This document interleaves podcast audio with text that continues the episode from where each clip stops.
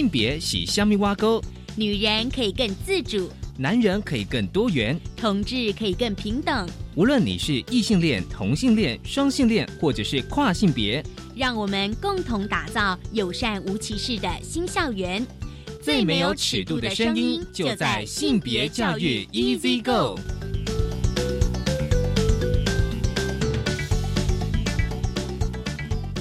Hello，大家午安，欢迎收听教育电台性别平等 Easy Go，我是文龙。不晓得这礼拜大家过得好吗？今天的节目内容呢，我想先跟大家分享的是性别慢慢聊啊。今天慢慢聊跟聊的是一本书，我觉得这本书很有趣，而且我相信大家日常生活当中可能应该也会遇到的。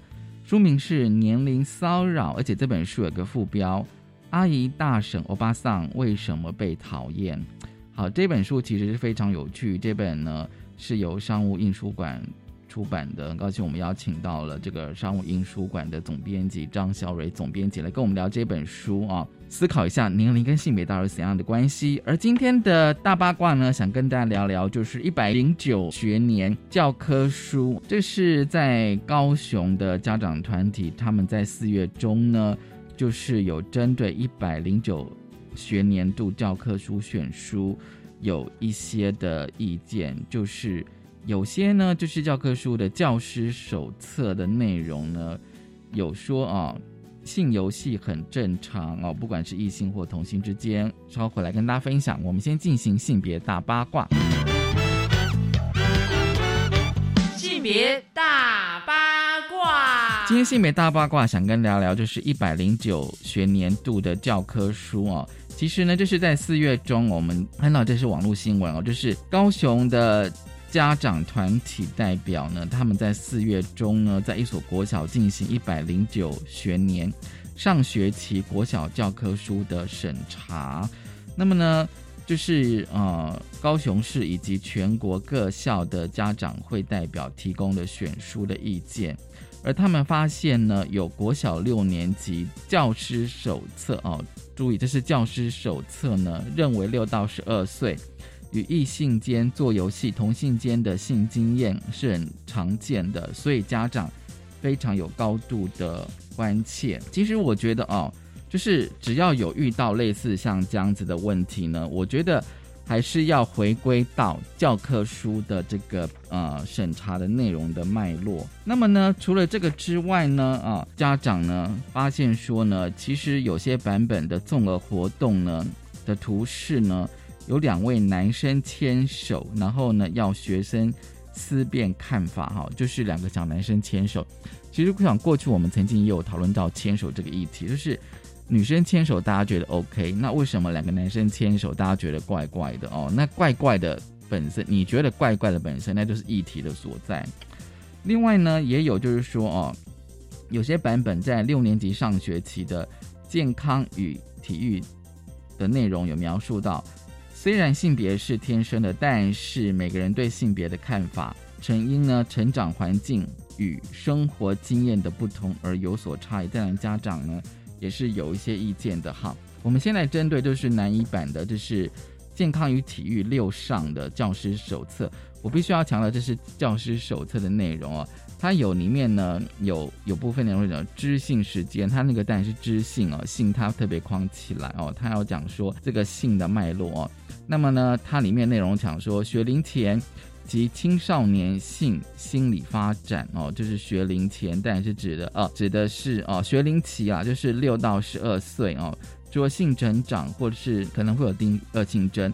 我想家长啊最有争议的地方哦，就是啊性行为的部分，就是同性间的啊同性恋经验与异性间的做性游戏也是很常见的，还有就是与同辈讨论性，互相手淫。寻找自我刺激，那么第三个就是与同辈比较身体的成长，还有学习秘密行动。对于令人震惊的价值观，可能以俚语表示。哈，其实这个我觉得有需要看那个编辑的脉络哦，就是教科书编编写的脉络。我觉得这应该是跟教师讲说。到了六年级了，就是我们的国小六年级的学生有可能会发生这些状况，但是这我我觉得这些描述其实并没有任任何的道德的呃判断哦，只是呢跟老师提醒说，可能有同性间的游戏，有可能异性间的游戏哦，那可能也会有自慰的行为，也可能会讨论性啊。我想这个应该要去看那个编辑的一些脉络。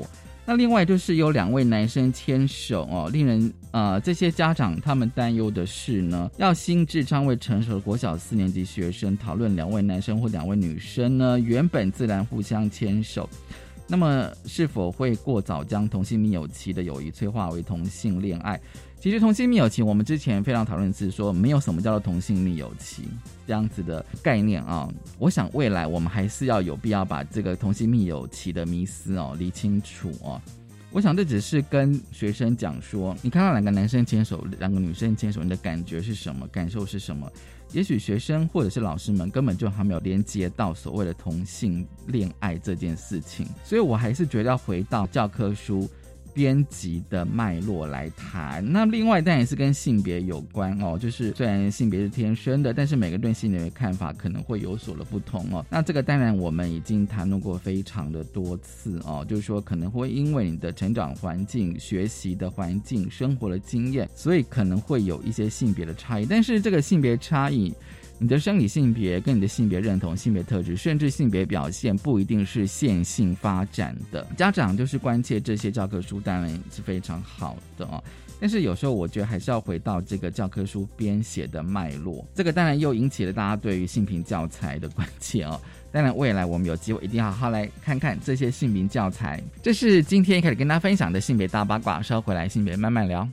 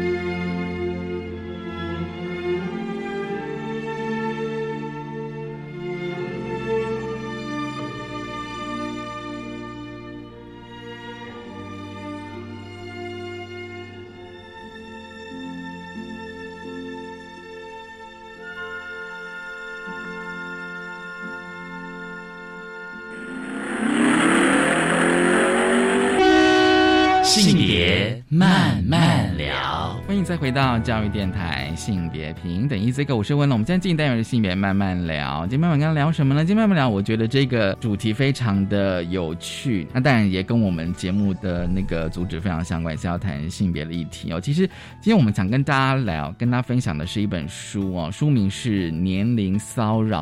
其实哦，就是说我们在谈这个性别教育的时候哦，我不知道大家有没有呃想过，就是说年龄哦。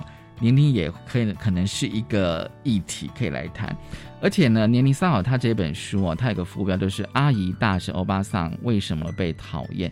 其实这个副标我觉得非常有趣，就是因为阿姨、大婶、欧巴桑可能大家平常哦会对不同年纪的女性会有不同的称呼，所以今天呢，我们想要来聊聊这一本年龄骚扰。很高兴我们邀请到的是啊，台湾商务印书馆的总编辑张肖蕊，总编辑你好。主持人好，大家好。我想呃，先请总编辑哦，跟我们讲一下这个书的大致内容哈，因为其实它是一本就是日文翻译的书。是这本书大致在谈什么呢？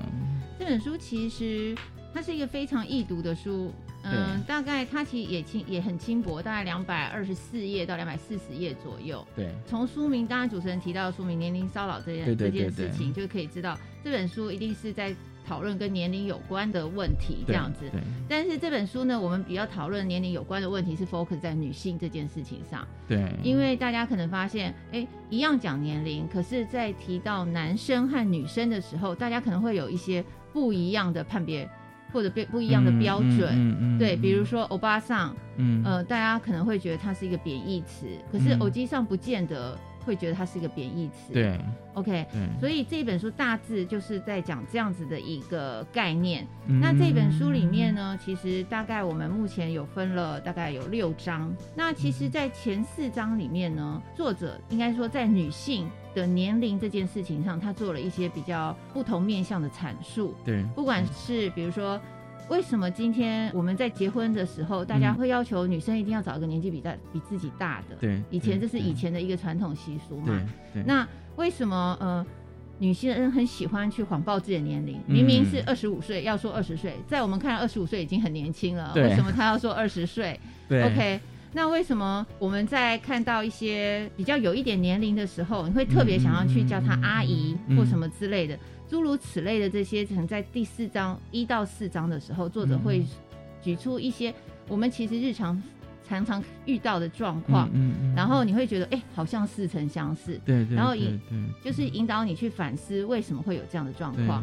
而五六章呢，呃，作者就会开始跟你讲，开始跟你讨论，一起分析说，今天这些问题的产生，不管是你要叫他欧巴桑也好，或者阿姨也好。还有欧巴桑他所造成的，比如说在这本书里面有提到的所谓的一些厌老的概念，这样子。那这些概念其实真的是对于欧巴桑的这个年龄层的女性们是属于贬义的吗？他们这群人真的是属于无生产力的吗？哦，所以这这这本书其实在我看来，它其实就是一本除了去让你更理解所谓的。性别年龄在不同性别年龄的一个不同的界定之外，也是要鼓励在这个年龄的女性们，其实不需要看清自己。嗯，对，大概是这样的一本书。嗯，就像就是总编辑你讲的，就是说其实这本书其实还蛮容易读的。是，而且我相信你读的时候，你一定会有一些共鸣。是，就是可能有些篇章或者有些段落了，那不管是。男性或女性读，其实我相信都有不同的共鸣哦。那我觉得哦，就是说，因为他这个书名是年龄骚扰，其实我一开始看到这个书名的时候想了很久。嗯哼，就是说，因为我们知道有年龄歧视，对，哦，就是有年龄歧视这样。可是年龄骚扰，那时候我想说，哇，这个应该是一个蛮大的议题，而且我觉得通常会发生在日常生活当中哦。所以他作者他一开始第一章他讲说。女人为什么要隐瞒年龄开始谈起啊？嗯，但是大家读这本书的时候，要特别就是说，其实要放在日本的文化脉络底下来读哦。虽然就是说有些他有些提到面向，其实你可以跟台湾做一个对照哦。嗯，那我就想说，那女人为什么要刻意的去隐瞒年龄？那作者又提出来就是说，因为她一定有特殊意义嘛，我才需要隐瞒。其实我想了很久，哎，真的，就是说女人为什么要隐瞒年龄，而且通常可能会谎报。嗯哼，因对为我觉得这也是呃一直以来，其实说我们像像比如说形容词来讲，他在第一章里面有提到，他会形容女生是像什么花，花，对，男生会像像什像么树，那你想花和树，树是属于越长越大，年轮越清晰，它越壮硕，嗯它越有价值。嗯嗯嗯。而女人像花，花越长越大，它只是越枯萎。嗯。所以其其实从这样子的一个，我们从以前到现在的一种对于女性的一些对比或者形容，就可以知道说，嗯呃，长久以来其实大家对于女性。其实就本来就是有一种比较不一样，应该说不同于男性同样高度的嗯嗯呃嗯观点去看，嗯对，所以也在我觉得在无形之间，因为我觉得所谓的教育还有对一些传递是影互相影响的。当一代一代下来的时候，女性在从即使在刚出生或之后的受所受的教育，嗯嗯嗯她所接受到的讯息就是说啊，年龄大是不好的，所以这也会造成刚才主持人提的，而为什么女生会去隐瞒年龄，嗯而男生不会？嗯不会去特别的觉得说，好像我讲我多少岁没有什么问题，对甚至女性会变成问问题，可能会问问年龄，可能会变成是一个忌讳的事情，哦对啊，或者不礼貌的的事情，对对对，大概是这样。我可以问问题吗？因为，呃，我其实他书里面有提到，就是说问女性问年龄这个问题，我不知道到现在还是在台湾还是一个问题吗？我觉得这个基本上是一个看个人状况，嗯嗯嗯可是，在台湾以目前的观察来看，其实它没有以前那么严没那。么严重。对，嗯尤其是对于现在的新世代来讲，他们可能不见得会觉得说，好像我不考讲我的年龄，甚至他们有时候会想说，明明其实二十八岁，嗯可是他会说我三十岁了。哦，他反而希望能够提，对，因为想让人家知道，其实哦不对，因为其实我他不想让人家觉得说我好像是属于嘴上无毛办事不牢的小屁孩。嗯对，那所以他可能会报的是一个所谓的虚岁，因哦为中国人不是有所谓的虚岁和实岁吗？对对对，以前的观观念，我们可能都会希望报实岁，因为会比较小嘛比。较小，对对对，那现在我发现跟一些大年大学生相相处之后，你会发现，哎，他们会开始说，没有，我今年是要二十四了，或者他说我是要二十五了，这样子，我已经今年就可以毕业了，嗯然后嗯哦，他已经有了什么什么经历，嗯这这这方面，其实他反而会觉得说，年龄的增长对于他来讲是一个经验的累积，还有他有拥有哪些能力。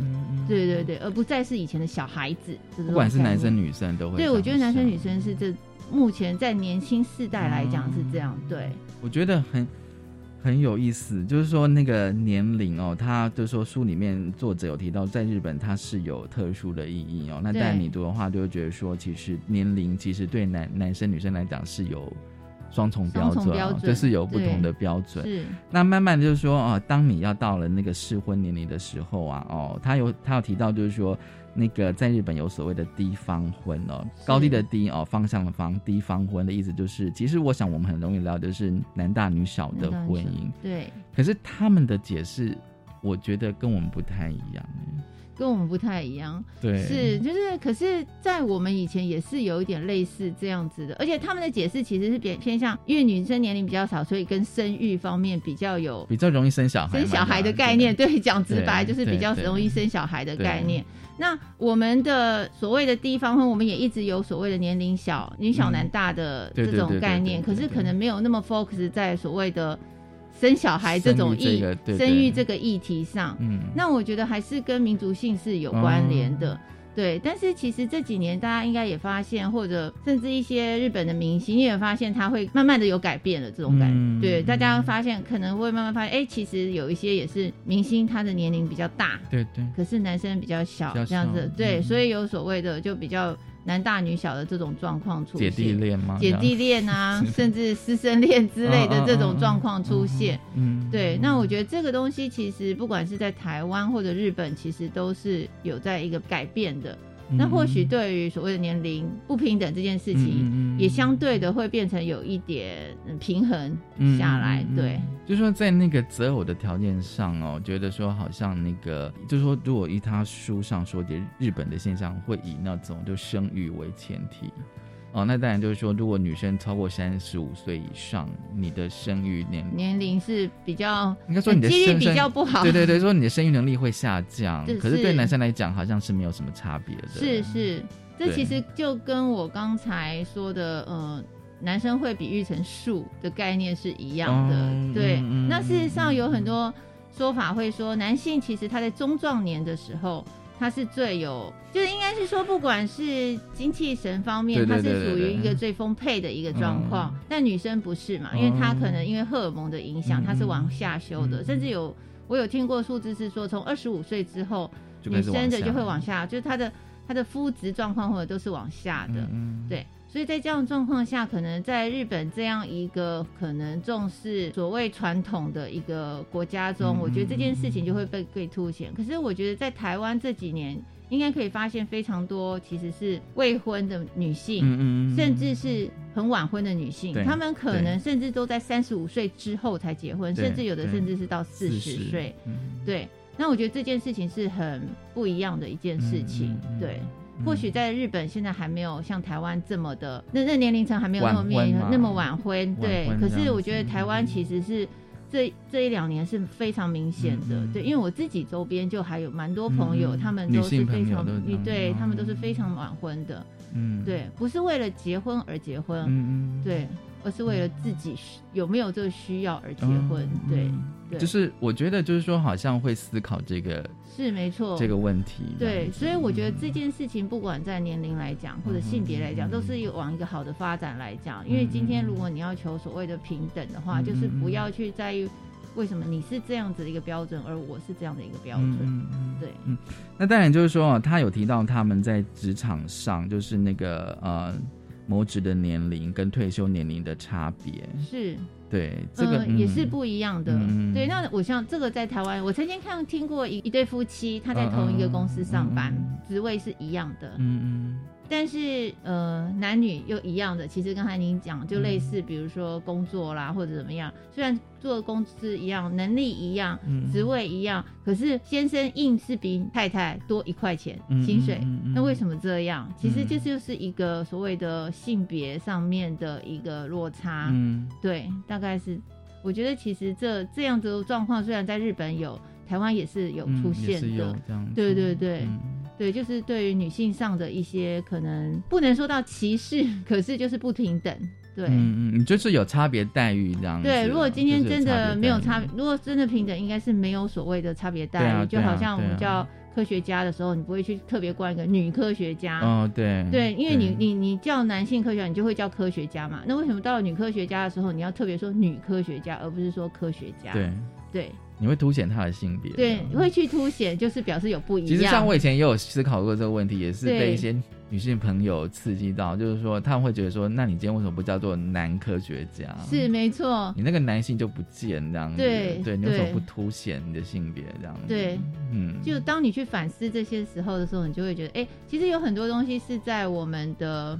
习惯中去慢慢养成的，嗯嗯，对。然后你在一开始可能没有想到这件事，嗯，但是当你想到说说，哎，似乎是这么一回事，那是不是我们就可以借由一些方法自己去提醒自己，把这才能把所谓的不平等慢慢的消弭掉？嗯，对。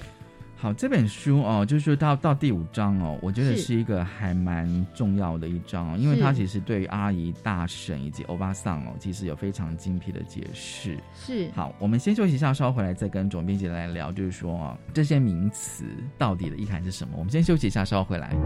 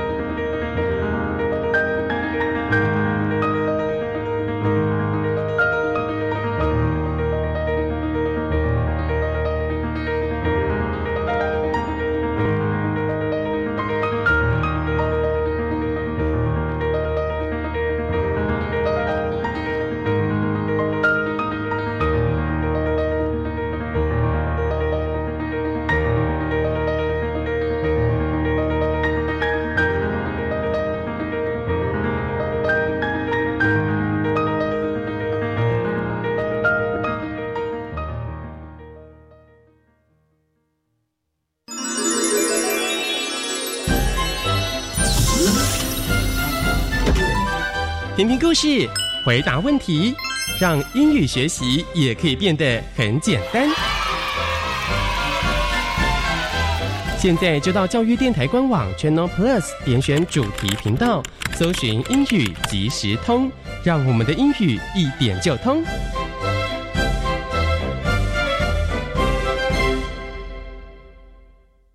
大家好，我是国立善化高级中学陈彦孙老师。从一百零八学年度开始，高中的学生一个礼拜大约有三节的时间，啊，可以自己规划自己的学习方式或学习内容。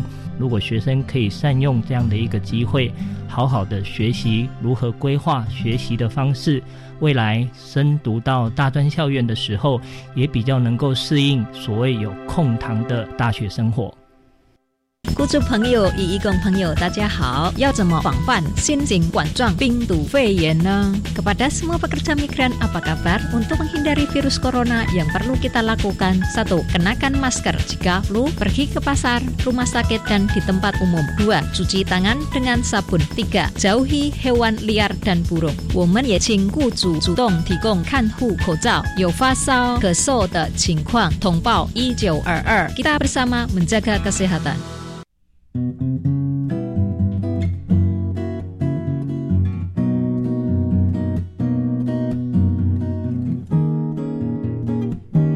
我是苏命苏米恩，你现在收听的是教育电台。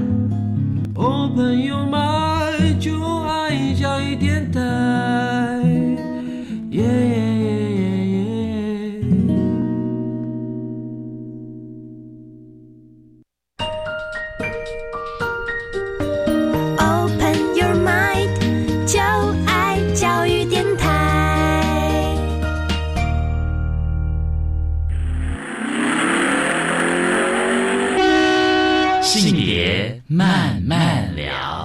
欢迎再回到教育电台性别平等一这个，我是温龙。我们现在进代表性别慢慢聊啊，今天慢慢跟他聊的是一本书《年龄骚扰：阿姨、大婶、欧巴桑为什么被讨厌》。高兴我们邀请到了台湾商务印书馆的总编辑张小蕊的。好，我想这个阶段我们想跟就是总编辑来聊哦，就是就是他的第五章，我觉得等于算是这本书的呃最精辟的呃篇章哦，因为他对于阿姨、大婶、欧巴桑哦，他有非常精准的解释哦，他有讲说这些什么叫做欧巴桑，他觉得是厚脸皮，然后不知羞耻，甚至是俗气、老土，你知道吗？就是说这些名词，你当然可以知道说它其实是很非常负面的。是是厚脸皮这样子哦。对。可是我不知道你自己的解读是什么，你自己读的感觉是什么呢？那呃，我我先来念一下，就是书里面对于欧巴桑的一些意思，其实它有一些不同的意义的表明哈。欧巴桑其实它是一个日文的日文的转译过来，我们直接音译嘛，对不对？所以可是大家都听得懂。那基本上欧巴桑它这个词有两种意思，第一个意思就是对伯母或叔母表达尊敬及亲切的称谓。嗯，第二个，它如果写成汉字的话，就是叫做小母，就是大小的小母亲的母。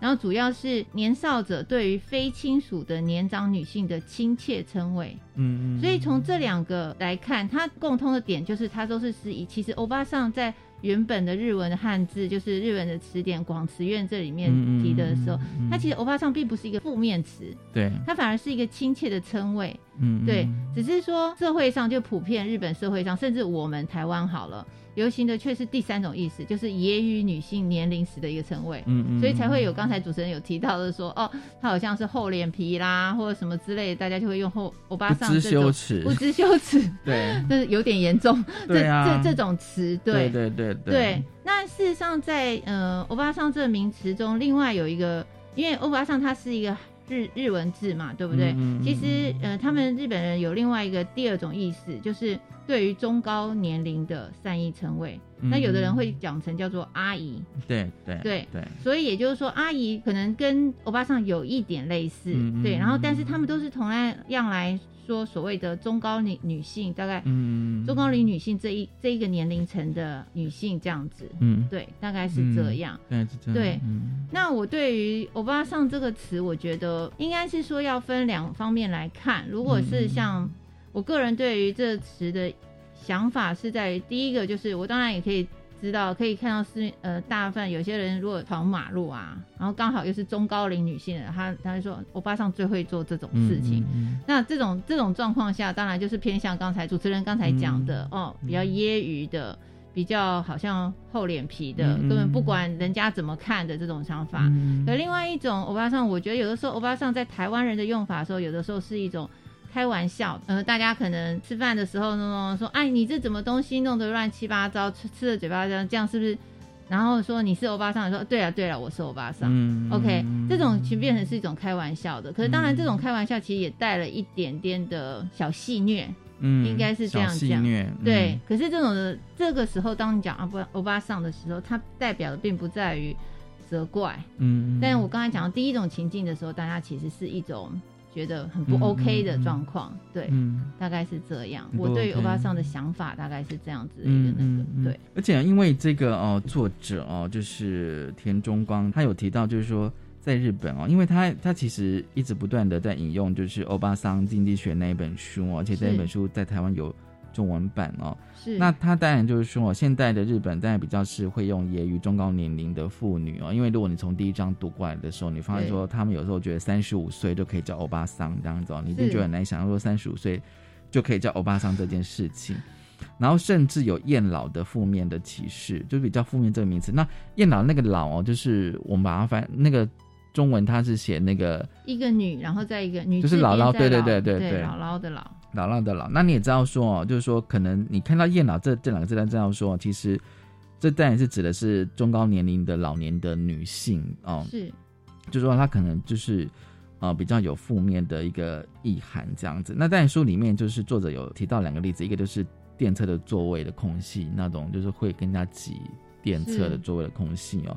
然后另外就是说他会去上男厕，我觉得这个其实他还蛮观察入微，就是说这是已经是很蛮行行为的细节了。是是，对，我觉得，呃，终归起来，可能有一些人会为什么会觉得欧巴桑好像所谓刚才讲到的，呃，比较厚脸皮、不知羞耻，可能就是会有这些对一般人可能年轻人所不好意思，我们讲不好意思嗯或不敢做的行为，嗯包括去男性厕所，嗯然后包括是呃去挤位置，嗯嗯，或者抢公车插队之类的这样子。嗯，那这些是属于对欧巴上的一些负面的一些想法和概念。但是当我们去深究为什么会有这样子的行为的时候，比如说以为什么会去男厕上厕所这件事情，这件事情其实以前呢、我其实也会想说，哎、为什么这些人会去？男厕，可是你真的去看，会发现，哎、其实女性厕所当他排了这么一长串，对对男性厕所是没有人的时候，空的的时候，，对他们去那其实不为过，因为已经很急了，对，然后 再再加上他们可能是因为我有注意到有些人他是会先看里面有没有人。哦，对啊，对啊，当没有人的时候，他就会进去，因为男厕也要看男厕有没有所谓的个人空间嘛，嗯因为有的男厕会有男个人空间，有的是没有的。对，那我觉得这种是一个因时制宜的嗯状况。那所以我觉得，如果在不知道的状况下去所谓的去去归类嗯这种东西，对于欧巴桑其实是一个刻意的去贬低的这种行为和想法。对，那事实上，其实在这本书里面也有提到，一直提到一个所谓的欧巴桑经济学。哦，对啊，嗯，对，那这本书里面其实他要讲的就是欧巴桑，其实虽然今天包括刚才主持人讲的那个厌老的那那个，对，讲的就是呃日本战后是嗯第一世代的那嗯，那一块世代，对对对老老老人们这样子他们觉得哎他们年龄很高，然后但是。呃，对他们来讲，这个年龄可能又不是生产了，嗯所以好像变成是一说所谓的累赘的这种概念。嗯对，所以他们会有所谓的厌老的这种说说法出现。可是事实上，这一群欧巴桑，他们不管在足够的经验累积，不管是在生活、社交或者社会的动力的一些经济的发展上面，其实它它有相当大的一个力量，在嗯欧巴桑经济学里面都其实有会有提到，嗯。而在这本书里面也也举出了非常多的例子。对，所以我们嗯、呃从第五章开始，其实大家就可以看到欧巴桑这件事情，虽然他可能被冠了一些不见得是必要的负面词，嗯嗯，但是它却不足以去影响，比如说我们对于欧巴桑的这样一个年龄层的人对于社会的贡献。嗯对，其实刚刚就是总编辑你有提到出来一些行为的部分，那但我们有时候会透过一些新闻或这样子，或一些媒体的报道，可能会觉得这些欧巴桑的行为是蛮不可取的，他们什么样而且很危险这样子。可是我读这本书，当然会重新思考，就是说，哎，那他们这样做原因是什么？因为有时候就是说，当你到了一个年龄，比如说你可能过四十四十五或五十的时候，发现你敢去做你以前年轻的时候不敢做的行为哦。那另外啊，我觉得作者他其实有一个他的解释，就是说，哦，欧巴桑就是放弃女性魅力的那一群女人这样子。那其实我有自己在想，那什么叫做女性的魅力？嗯嗯嗯嗯嗯嗯。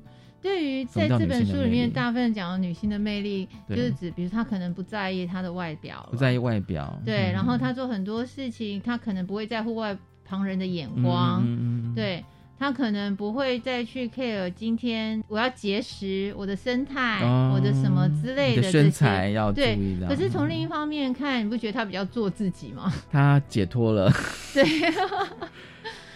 对对，我觉得其实要从另外，就像这本书里面，这本书的背面我们有写了一个文案，就是写这不但是性别歧视，更是一种年龄骚扰。嗯对，今天为什么今天我们对于男性他不会，比如说今天一样做过马路这样的事情，对闯马路这件事，男性没有做吗？年轻人没有做吗？其实也是，我觉得其实是是要去反思的。那为什么当中老年年人去做这样，你就要说？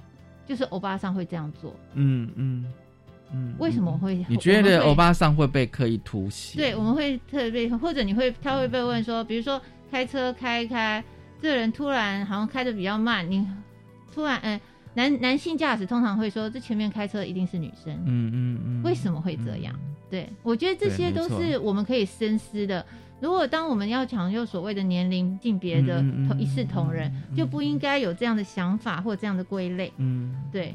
那我觉得这本书是一个非常好的反思，其实不只是在年龄上，也包括在性别上。在性别上，对啊，因为他就是在讲欧巴桑这件事情这样子啊。那我不知道，就是说左面，那你觉得说？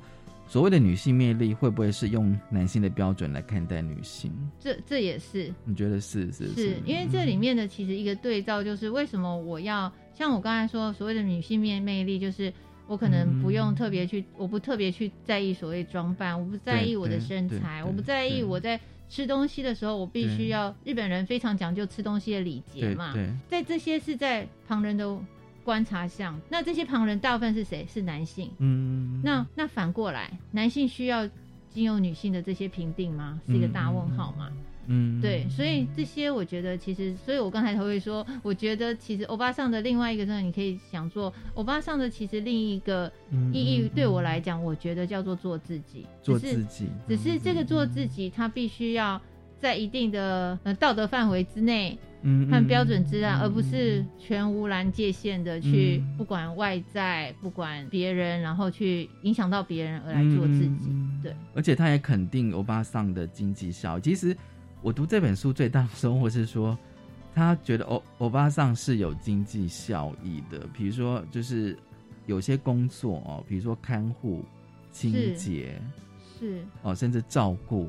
这些工作可能都是欧巴桑，可能是中高年龄的女性会去从事的。对，这个的确是在台湾应该也是，应该也是。我觉得另外一个原因也有可能是因为他们的年轻人不愿意做这样的工作，对，而年老年人身体健康的，不能说到老年人啦，就是中高龄。如果就刚才我们提到的三十五岁以上，其实。那时候正还是年轻力壮的时候，对啊，身体其实还身体还不能。那他去做这样子一些可能对于年轻人来讲没有吸引力的工作，甚至是无聊的工作，他们是愿意去做的。那或许在他们年龄也更能理解说这些需要被照顾人的人，他们心里的一些沮丧，而他所以他们才会愿意伸出援手嘛。对对，但是对于年轻人来讲，因为年龄不到。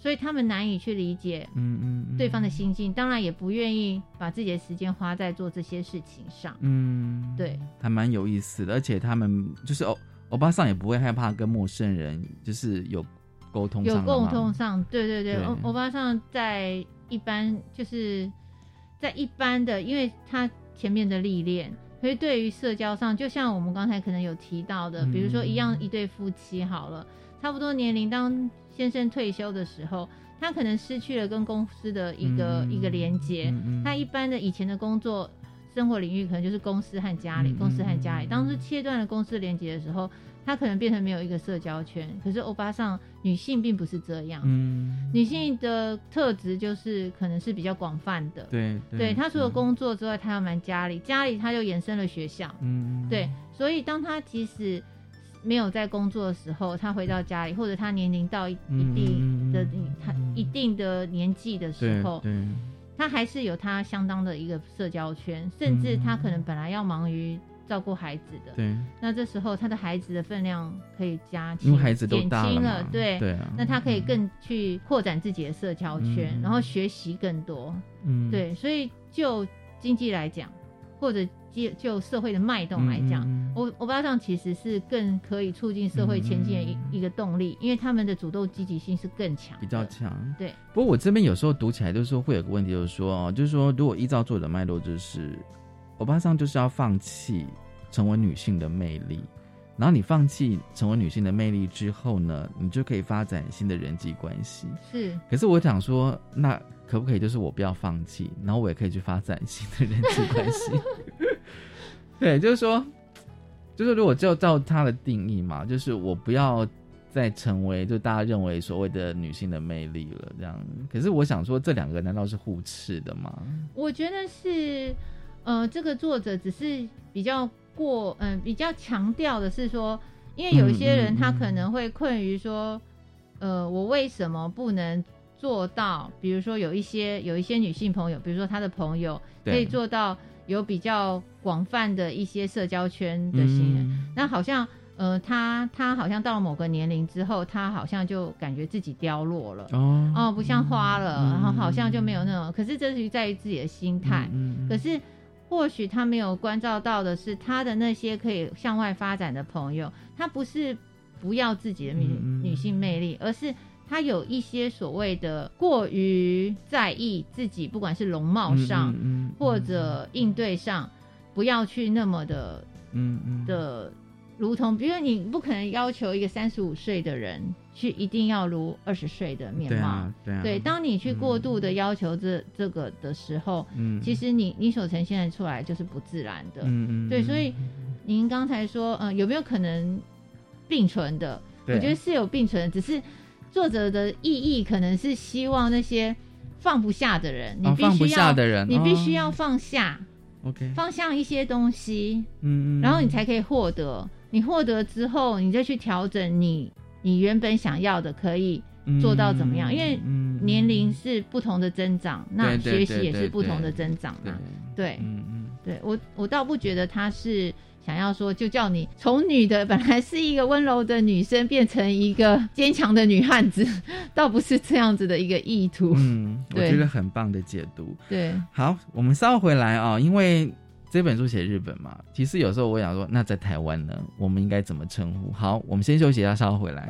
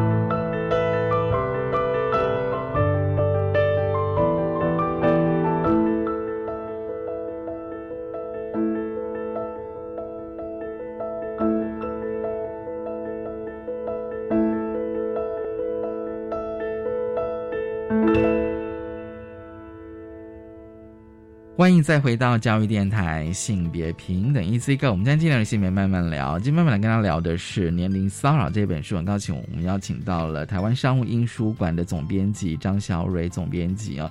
其实呢，我觉得这本书的封面的文案其实是非常有趣的哦，因为它封面的文案呢，就是有写到就是三十拉警报，四十飘省位。五十而从心所欲，放弃当女人。那为什么探问女人的年龄是一种骚扰？我相信大家对于我们今天谈，比如说阿姨啊、大婶、欧巴桑这些名词，应该会有不同的想象啊。那这本书哦，就是它是日文翻译的哦，讲一些日本社会对欧巴桑现象。可是有时候读着读着，我有时候会想，那回到台湾，是不是也有一种感觉，就是说？不要随便问女人的年龄，我不知道在台湾现在的状况是不是说我们也不要随便问。女人女生的年龄，对，我觉得现在是要看世代啦，看世代，可能是。在比较早的世代是就就就有点类似现在我们这书面上的写的三十辣起票四十飘省为五十从心所欲放弃当女人。我觉得我们的文山其实有一点故意的刻意的去酸一下现在的那个一那个那个状况，可是我觉得现在的年轻人慢慢的对于年龄这个界限其实没有那么的在意，甚至。呃，年年纪轻的孩子，他们可能甚至会以前我们会讲，比如所谓的，比如说今年是二十八岁，对，我们以前会刻意讲讲我的十岁就是二十八岁，但是有些人会现在年龄可能会讲我是三十岁，对，那他们为什么会这样子？是在于我想要让人家知道我是有资历的，我不是不再是一个年轻小孩子，那这其实也反映到像。我们现在的孩子，其实，在台湾来讲，我觉得他们可能在高中的时候就开始会对于打扮或者外表会有一些。他他们为什么这样做，在于就我的了解，就是他们希望能够让自己可以看起来成熟一点。对，所以在台湾，我觉得所谓的年龄的能不能问这件事情，其实要看，应该是说看不同的世代，而会有一些不同的改变。对，嗯。有时代有不同的差异，对，没错。那因为哦，就是说我发现这几年台湾对于那种就是大概是中年女性会有一个大姐的说法，大姐，大姐什么姐？对，什么姐？大姐、二姐，好像这样子。对，我觉得这个其实是还蛮有趣的一个现象。嗯嗯嗯。对，就像刚我们节目刚开始有谈，就是说，比如说二十岁你叫小姐，那五十岁呢，你要称呼她什么？是五六十岁的女性是。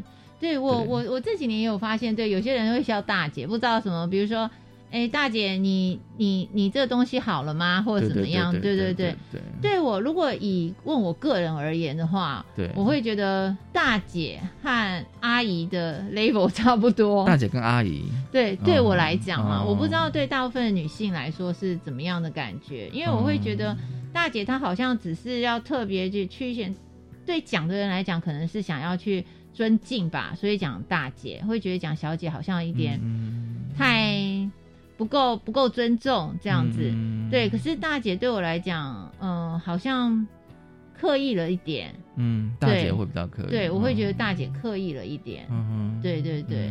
因为谈阿姨好像感觉上是上上一辈都是就六七六七年这样子，六七十岁这样子的阿姨。可是有时候我想说，如果觉得她好像应该大我差不多十岁吧。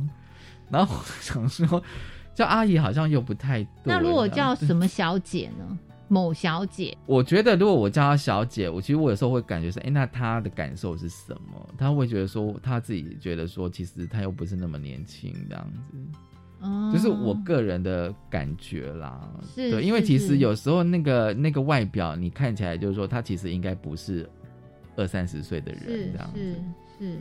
对，对，因为我觉得其实这这两年有很多一个有一个 turn 叫做美魔女，嗯，美魔女是不是？对对对，对我来讲，我也会觉得这个美魔女也是有一点太刻意，太刻意这样，为什么会太刻意？因为你会对男生有有类似的说法吗？哦，如果就美魔女来讲，应该就是讲她的外表身材，对，这样子，整个状态嘛，状态，对。对。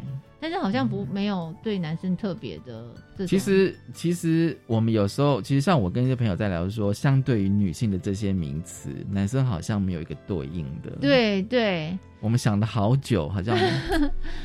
对，好像没有，对，对，所以，嗯，就我来讲，我就会觉得，不管是大姐或者美魔女，大家会特别的针对女性这件事情，去想一些特别 turn 和特别的词来去塑造。嗯嗯嗯。而可是这个所谓的塑造出来的结果，它是往正面的思考呢？给对方是正面思考还是负面思考？是其实不知道。嗯嗯。对，所以就我来讲，我会觉得有一些事情。呃，如果今天我们今天真的要所谓的讲大家一视同仁，嗯嗯，就不应该特别去针对呃男生女生有不同的一些称呼字眼的称呼，对对。那我之所以说，哎，为什么不讲小姐或先生？因为相对于先生就是小姐嘛，嗯嗯，对，嗯，大概是这样的概念。如果就是说，如果就总编辑的想法就是说，即便他到五十也都叫小姐，你觉得是 OK 的？是，是 OK。对，其实我也觉得好像应该要这样。对，因为如果你去不管是买东西或跟人家拿，你也是说什么什么小姐嘛。对，你不可能突然变成什么什么大姐。大姐感觉上 好像是说你跟她有某种的关系，认识，对对对对，好像就叫她大姐或怎么样这样。对对，我就说，我觉得有时候在那个在那个，就是当下你们的关系的那个那个叫法称呼，有时候对我来讲，有时候还是要稍微想一下，尤其是对女生。然后，这是我自己的感受。如果今天如果对方是一个男性哦，他二十岁跟六十岁，对我来讲其实是没有什么差别，我都可以，即便我都不认识，我可以叫他先生这样。是是。对，所以到女，如果是对方是女性的话，我反而需要想一下这样，因为我其实有时候会觉得，哎，会不会冒犯，嗯，对方这样。那另外一个可能变成说，可能是看他的职务，像我们有一些，对对对对，比如说我们可能就叫老师，哦，对，就是一种，而不是因为小姐再去衍生一些其他的有带有性别意涵的名词这样子，我觉得这样是会比较比较适合的，对。今天其实真的很高兴哦，就是张小蕊总编辑来跟我们聊聊这一本哦，年龄骚扰这样。其实我有时候会觉得说，如果今天有那种就是来讲台湾台湾现象的同一个问题，我觉得应该还蛮有趣的，也很有趣的。从以前到现在，对对对，就是说比较是在地的脉络这样子，是是，对，而且也许可以解答很多人的困扰。没错，我觉得 好，今天谢谢。就是张小蕊总编辑来跟我们聊聊年龄骚扰，相当推荐大家来读。然后大家可以去思考，就是说哦，为什么就是说你对阿姨、大婶、欧巴桑会有不同的想法？谢谢总编辑，谢谢谢谢大家收听今天的性别平等，一次一个，拜拜，拜拜。